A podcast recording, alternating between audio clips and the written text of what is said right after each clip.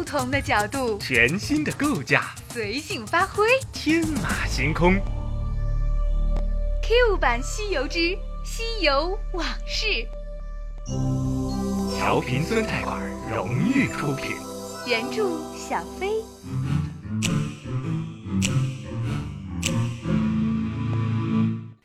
在上一回中，这个世界上总有很多事情叫人无从选择，但我又必须选择。任何一个选择都将给其中的一方带来伤害。其实你不用对我感到内疚的，我能明白你的为难。小白依偎在我的怀里，我轻轻拨开一缕被风吹到他脸上的秀发。小阎王他现在回来了，这让我为你感到很担心。命运又一次安排了让你为难的选择。是啊，这么多年以来，小阎王在我的记忆里一直是个遗憾。我觉得我欠了他太多太多，我渴望能偿还这种遗憾，但我却又根本无法偿还。远处，一身黑色的小阎王坐在五百年前曾经爬过的。现在已经很老的小树上，荡着双脚，和几头活了五百年的老猴攀谈着。夫人这些年过得可好？老猴当年就是这么称呼小阎王的，他们一直认为这是他们大王的夫人。小阎王远远的看着我和小白，得意洋洋的说：“当然好了。”小阎王的神色很古怪。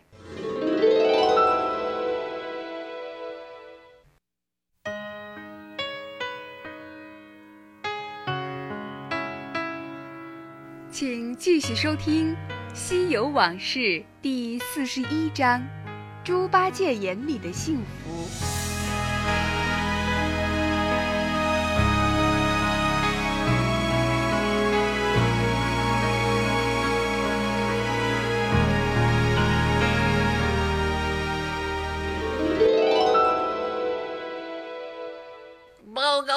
哨岗上传来消息，有两个人闯进花果山，还没确定身份。一个猴子急匆匆地奔到小阎王的眼前，大声地报告。小阎王得意地挥了挥手：“下去吧，我知道了。”然后又转个头，风情万种地看着我。啊啊啊！我张口结舌，原来小阎王跑来帮我统治起花果山来了。不过想想却也合情合理，猴子们都知道我曾把他带到花果山。就当时我们的亲密情形来看，猴子们把他当成大王的夫人也没什么好奇怪的。再看看那些旧日的部下，个个都那么面熟，想来也是小阎王做的手脚。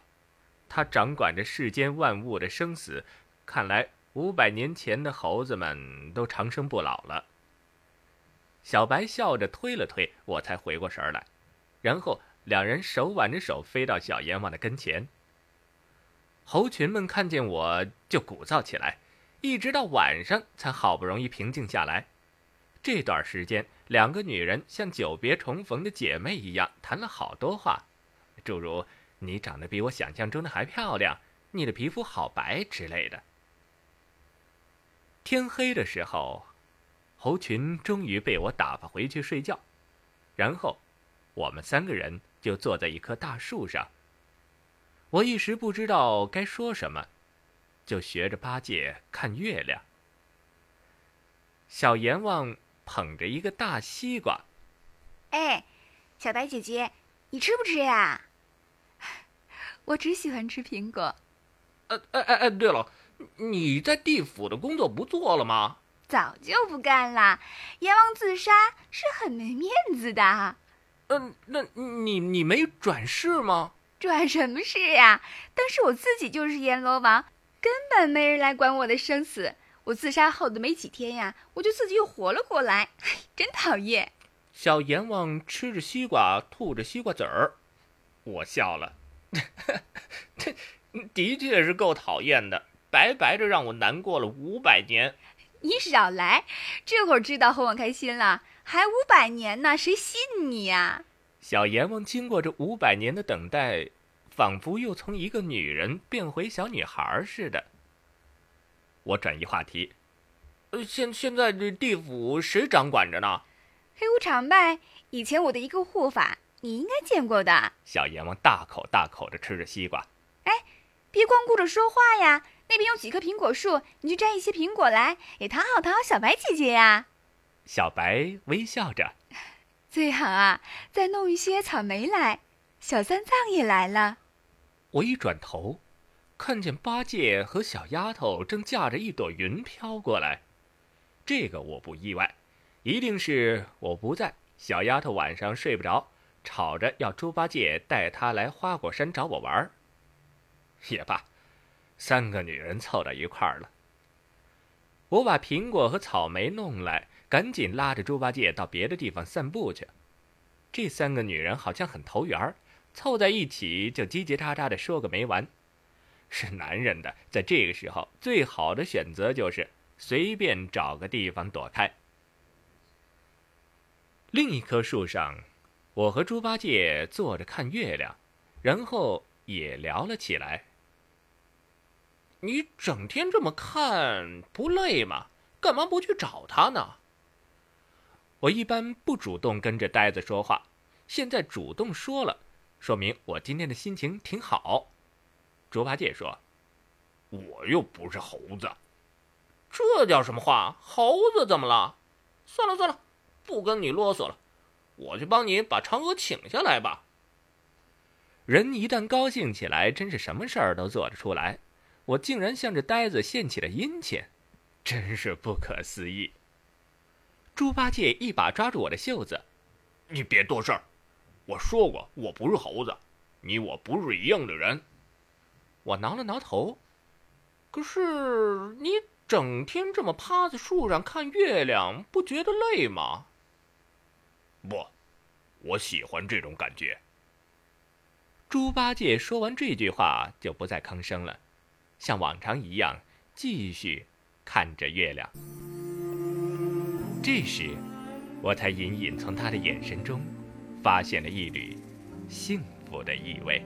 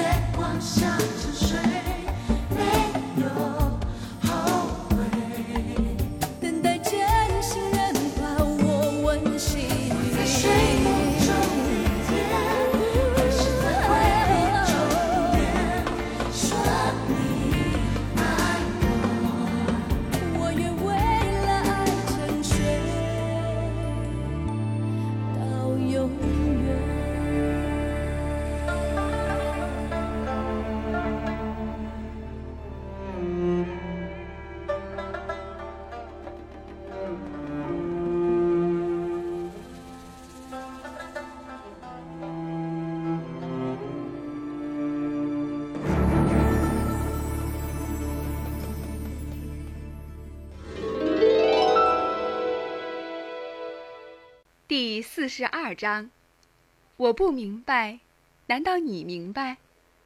小丫头要走的时候跟我说：“我去完西天，再来找你玩。”我点了点头，拍了拍猪八戒的肩膀：“以后就拜托你了。”猪八戒没说什么，带着小丫头飞走了。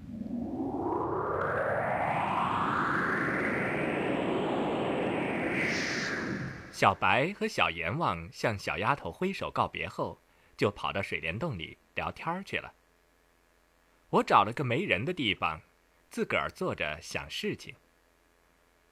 目前的情况是这样：我喜欢的两个女人都在我的身边了，彼此相安无事，省掉了我很多的麻烦。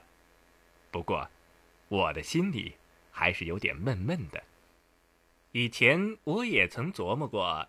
小白和小阎王同时出现在我面前的情形，这让我很担心，担心了五百年，最后却发现这种担心毫无必要。这就好比憋了很久的劲儿打出了一拳，却落空了那种感觉。以后的日子又该怎么过呢？麻烦好像还是不少。当然，当然，我只是认为。既然是相爱，就应该时刻相守。问题是，我没想过会出现同时和两个一样为我所深爱的女人相守的情形。这还不包括过些年取经回来的小丫头。这会儿我觉得又有点头大了，可是转头一看，却看见了另一个奇大无比的头。瞪着一双铜铃般的巨型的眼珠，冲着我笑。是巨灵神，哥们儿，最近混的不坏啊！巨灵神把他手中的巨型的酒葫芦递给我，我喝了口酒，顺便转移话题。哈，难得你还记得我这个哥们儿。哎，最近你怎么样？我想这个憨憨的好朋友是不可能教我怎么处理问题的，说多了，还得让他取笑。哈，好啊，当然好啊，不过再好也没兄弟你过得好啊。很显然，巨灵神特地从天上跑下来找我，就是为了告诉我你过得好。而实际上，他根本不了解我现在的心情。我坚持要把这个话题终结掉。哎，有些事儿你是不会明白的。呵。这个世界上的事儿本来就是不明不白的，我不明白，难道你就明白吗？巨灵神的话令我吃了一惊，心竟然被触动了一下。然后听他继续往下说：“既然世界不是明白的，你又何必非得去明白它呢？哎，干嘛不像我这样，头大的时候哎就服一大白，稀里糊涂，一切随他娘的去。”那么逍遥自在，岂不快哉？我的眼睛瞪得大大的，嘴也张得大大的，在巨灵神脸上停留了很久，搞得他赶紧掀起胸口上的护心镜照了照，以为我看见他脸上长出了朵花。我清了清嗓子：“呃，你、你、你、你、你在说什么？哎呀，别他娘的用这种眼光看着我！”意思很简单，就是啊，什么也别当着娘的是一回事儿，这样活着会比较开心一点儿。巨灵神抢过我手里的酒葫芦，咕咚咕咚灌起来。去你的吧！才过了五百年，你小子怎么跟换了个人似的？跟老子说什么狗屁人生大道理来了？去去去，少跟我来这套！酒葫芦给我！边说着，我边笑着踢了他一脚。巨灵神的那个酒葫芦是从铁拐李那儿偷来的，里边的酒啊不但好，而且永远也喝不完。我跟他抢着酒葫芦，一直打屁到天亮，巨灵神才晃晃悠悠的回去了。巨灵神走后，我就忍不住琢磨起他说的那些话来，想了半天，觉得好像没什么可反驳的。也许这段时间来我一直过得不快乐，就是因为。我还不懂得稀里糊涂的真谛吧？于是太阳出来了，天地豁然开朗，我的心情也是。于是我跑进水帘洞，小白、小冤枉，靠，还睡呀？起来，起来，起来！听见没有？起来呀！干嘛呀？这么早？我跟你说，我们结婚吧，我把你们两个都娶了。小阎王睡眼惺忪的看了看我，然后推了推身边的小白。小白姐，你认识这个人吗？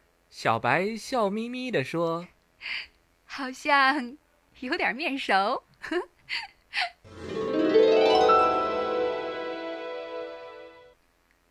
第四十三章，连猪也摆不平的妖怪。结婚什么的也就说说罢了，其实我从来都不是很喜欢太形式化的东西。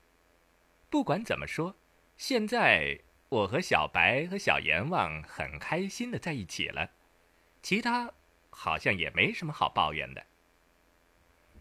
小阎王最大的乐趣就是带着一帮猴子跑到地府里去捣蛋，常常把阎罗殿搞得鸡飞狗跳的。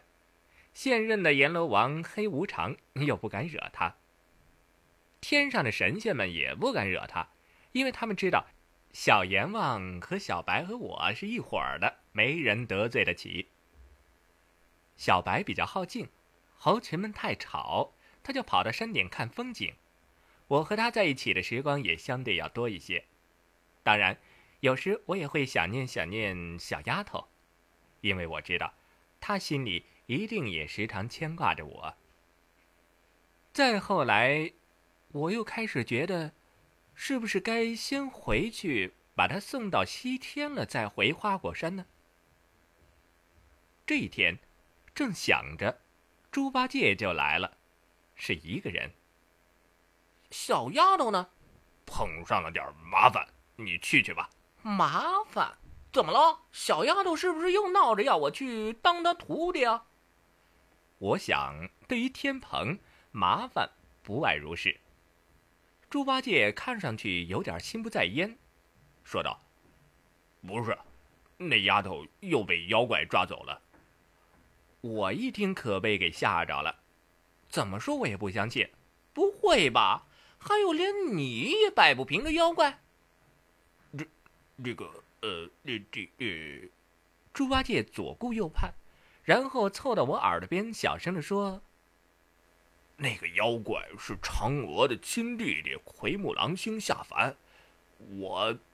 那、那个……呃，不好意思出手。”啊啊啊！哈，哈哈哈哈哈那沙和尚干嘛去了？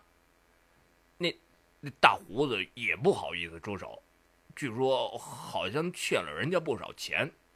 倒是白龙马跑去跟那个奎木狼星打了一架，被贬得够呛。我看还是你去吧。我看了看山上的小白，他正看着我笑。我想，小白应该不会介意。就是小阎王不太好商量。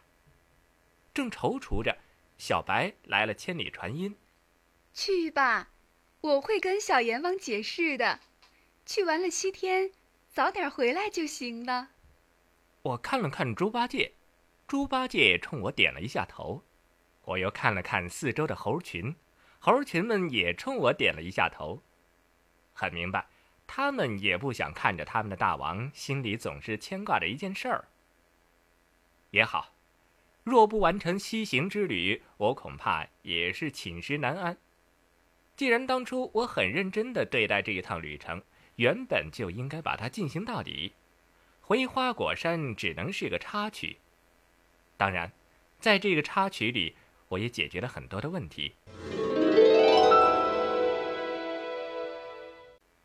重新回到西游的路上，我要比先前的那个孙悟空要快乐的多了，因为我心中的诸多牵挂没了，同时又看透了很多事情。世间本无事，想的多了才有事。我要不把事儿当事儿，那就叫没事儿了。算了，什么乱七八糟的，上路先。哎，悟空啊，刚才那个妖怪，你把它丢哪儿去了？小丫头伸着脖子张望了半天，我说：“天宫里有个玉帝专用的茅房，这会儿玉帝就在里面呢。我把妖怪丢那儿去了。”为什么呀？小丫头和我分别了几天，所以特别特别的想和我说话。我和小丫头分别了几天，所以也特别特别的想和她说话。我说，因为那妖怪是天上的神仙啊，他在天上是有工作的。这次啊，是开小差跑到凡间来捣蛋，让玉皇大帝知道了，肯定是要被打屁股的。哎，大师兄真是神功盖世，前不见古人，后不见鸟人。沙和尚还是原来那德行，不过想想这也正常。待在王母娘娘身边伺候的人都这样。我瞪了他一眼，赶紧就闭嘴了。白龙马打输了架，垂头丧气的样子，我也顺便安慰了他几句。他喃喃道：“早知道这样，当年就做大公鸡去了。鸭子可不是善斗的动物啊。”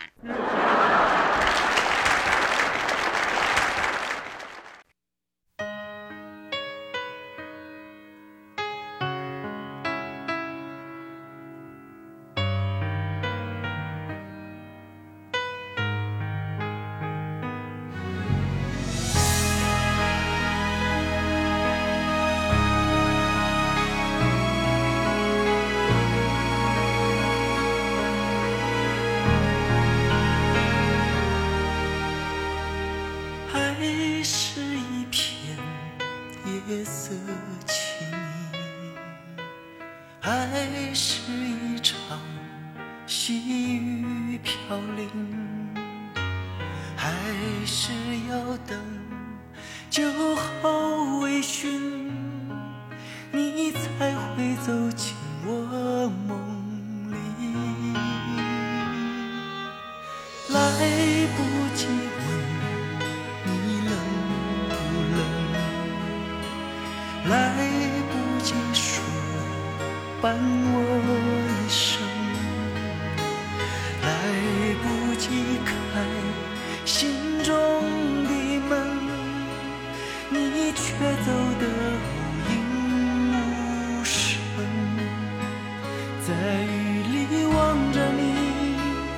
在风里惦着你，在夜里想着你，在梦里念着你。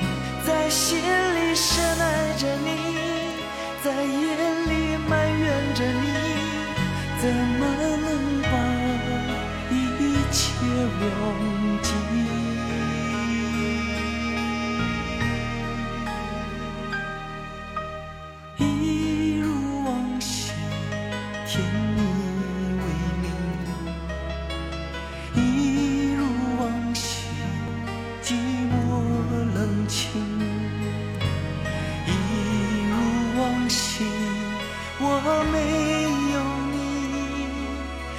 你，有泪有我自己。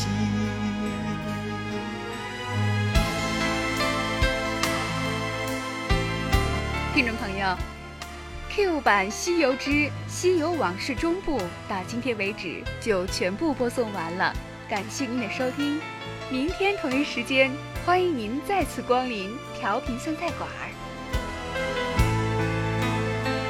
在雨在风里惦着你，在夜里想着你。